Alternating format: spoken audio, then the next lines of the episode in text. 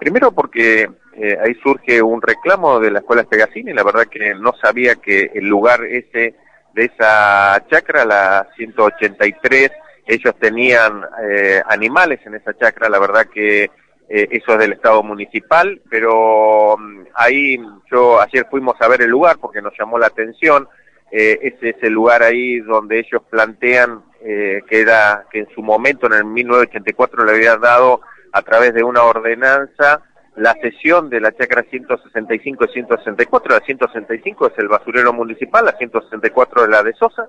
Entonces, eh, por ahí nos sorprendió que esta chacra, la 183, se nos dijera que eh, la tenía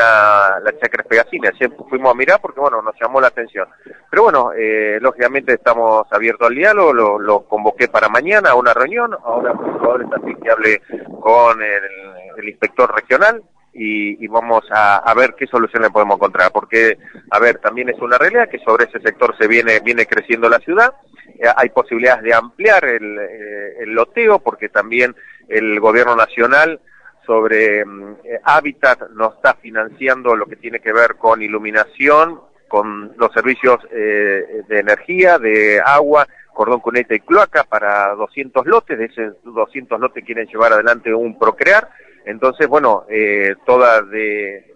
terrenos que teníamos ya comprometidos, bueno, tenemos que ampliar la zona. Apuntamos para ese lugar porque es sobre el lado pegado del de, de, la mm, lugar urbanístico que estamos desarrollando y que figuraba como del Estado municipal. Yo no voy a tomar algo que no corresponde al Estado municipal. Eso figura, averiguamos en La Plata, eso sigue estando a nombre de la Municipalidad de Patagones, no hay nada que que diga que, que eso estaba cedido, entonces bueno, ahora vamos a tratarlo de resolver.